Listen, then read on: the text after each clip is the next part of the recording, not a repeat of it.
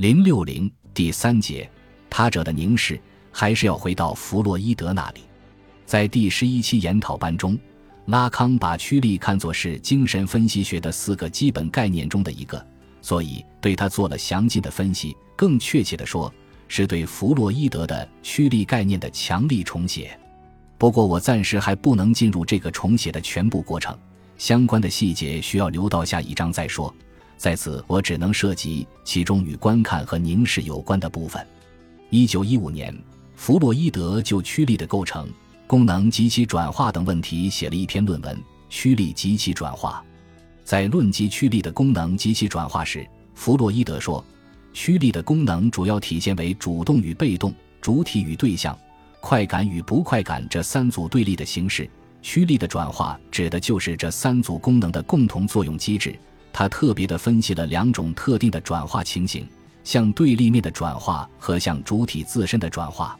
前者主要指从主动转向被动，如从施虐狂转到受虐狂，从窥视皮转到裸露皮。这一转化只涉及驱力目的的变化，即从主动性的目的转到被动性的目的；后者则只涉及驱力对象的转化，即从以他人为对象转向以自我为对象。如受虐狂是把施虐转向自身，由此分享着对自我攻击的快感；裸露癖则是把窥视转向自身，由此分享着展示自我的快感。弗洛伊德还把这两种转化结合为一个共生的过程，提出了驱力转化的三个阶段：以别人为对象，以自己为对象，新主体的出现，并借用于法学的概念，分别称这三个阶段为三种语态：主动的、反身的和被动的。拉康沿用弗洛伊德的说法，但以结构的原则将三个阶段重述为共识的运动。弗洛伊德借用一种最传统的方式给我们介绍了驱力，他把语言的资源运用于每一时刻，并毫不犹豫地把自己的观点建立在只属于某些语言学体系的三种语态之上，即主动的、被动的和反身的。但这仅仅是一个外壳，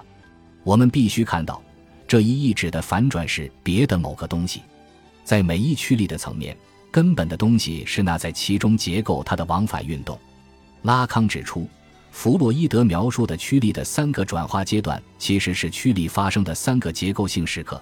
而这三个时刻标示出驱力的运动根本上是一种循环。我们必须识别出在第三个阶段出现的，但也没有出现，乃向驱力之循环的回返。就是说，应这样来理解新主体的出现。即不是在已然有一个主体及驱力的主体的意义上，而是在新的东西就是有一个主体出现的意义上。这个主体，它其实是他者得以出现，是因为驱力能够显示它的循环路线。只有随着主体在他者的层面出现，才有驱力的功能的实现。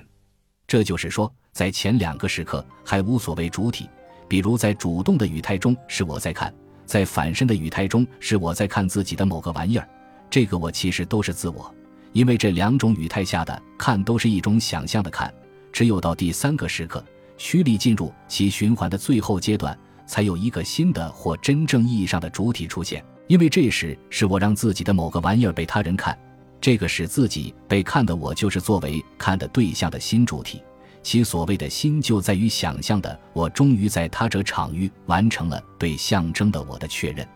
并且尽管第三个时刻是被动的，可驱力本质上总是主动的，因此第三个时刻的所谓被看，实际是某人使自己被看，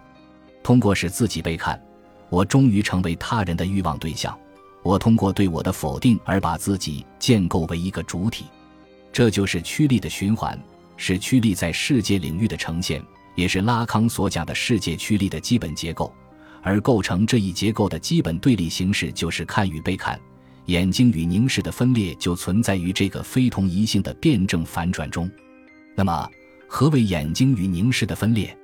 在我们的日常理解中，眼睛不就是看和凝视的器官吗？它们的分裂从何而来？这涉及拉康对凝视概念的独特运用。对此，我在上面已有所提示。下面我再简单强调一点：拉康的凝视理论要讨论的不是我们的眼睛能够看到什么和如何去看，也不是我们所看到的东西、事项的结构或结构背后的意义，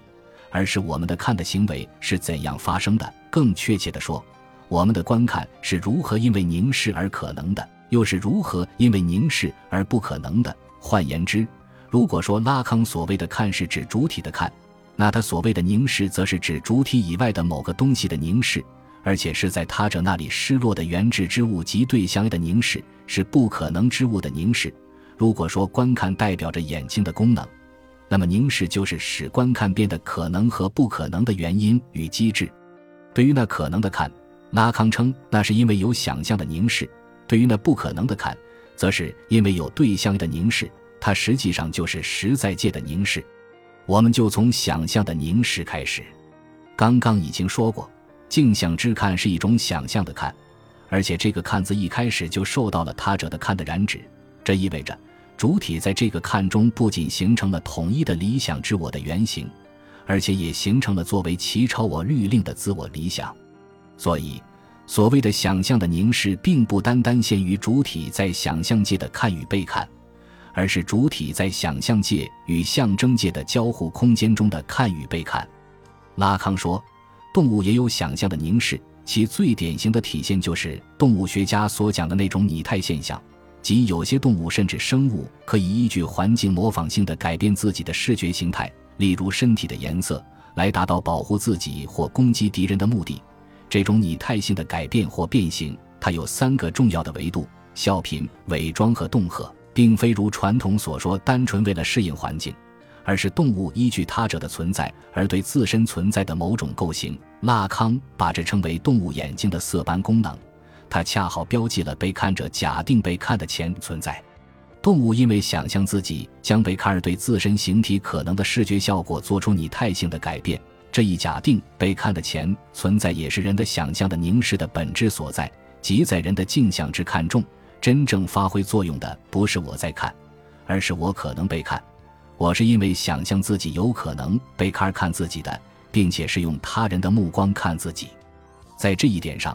人的想象的凝视的功能与动物眼睛的色斑功能可谓异曲同工，它既能最为隐秘地主宰凝视，还总是能够逃脱那一视觉形式的掌控，满足于把自身想象为意识。所谓满足于把自身想象为意识，在拉康那里有两重意思。首先，这意味着理想自我和自我理想的形成是在这一想象的凝视中完成的。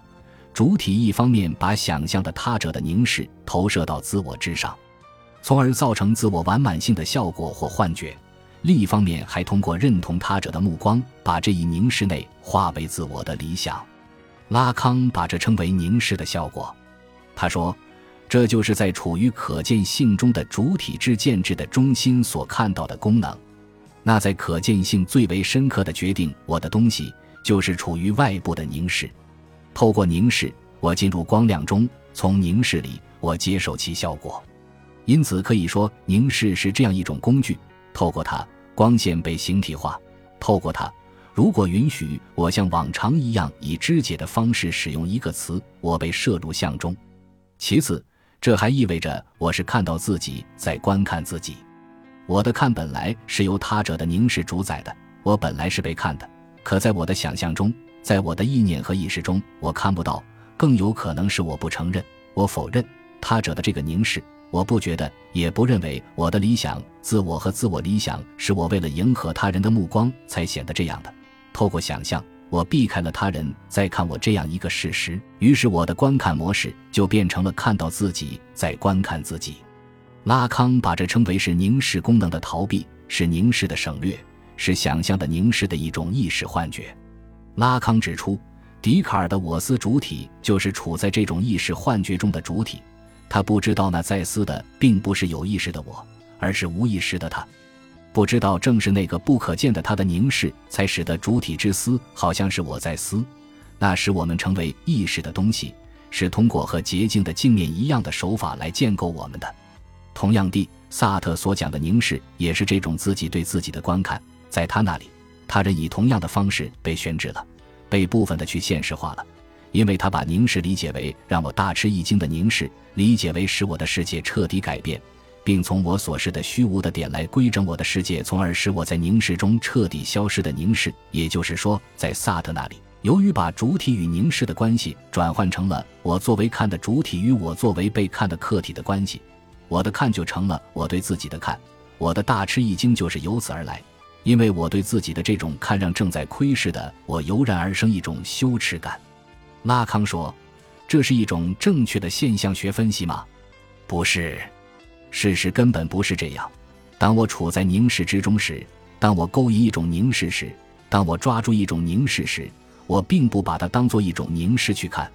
那凝视看见了自己。确切地说，这就是萨特所讲的凝视，令我大吃一惊的凝视，让我感到羞愧的凝视。因为这种羞愧感是他认为最为重要的情感。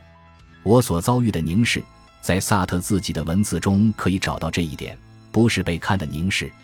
而是我在他者的领域想象出来的凝视。那么。为什么在想象的凝视中会有这种自己对自己的观看呢？是什么东西导致了凝视的消失或省略呢？如果单纯按照镜像理论的说法，那这种省略显然是误认的结果，即使我把自己对他者凝视的想象投射到自己身上的结果。可前面已经说了，想象的凝视并不只有想象界在其中发挥作用。他人在他这领域的象征的看以及主体对这个位置的看的认同才是根本的。如果说镜像之看还只是把主体凝定在一个缺乏流动性的完满自我之上，那么透过象征界的介入，透过父亲功能作用在主体身上的阉割效果，理想自我的完满形象也将随之受到质疑。主体将只有通过认同代表象征秩序的复法，接受象征秩序赋予它的位置。他的欲望才可以在语言中获得适当的表达，尽管那已是一种异化的欲望。因此，真正的问题应当是，在这种认同中何以会出现对他者凝视的省略？这与复法秩序的权威性的获得有关。本集播放完毕，感谢您的收听，喜欢请订阅加关注，主页有更多精彩内容。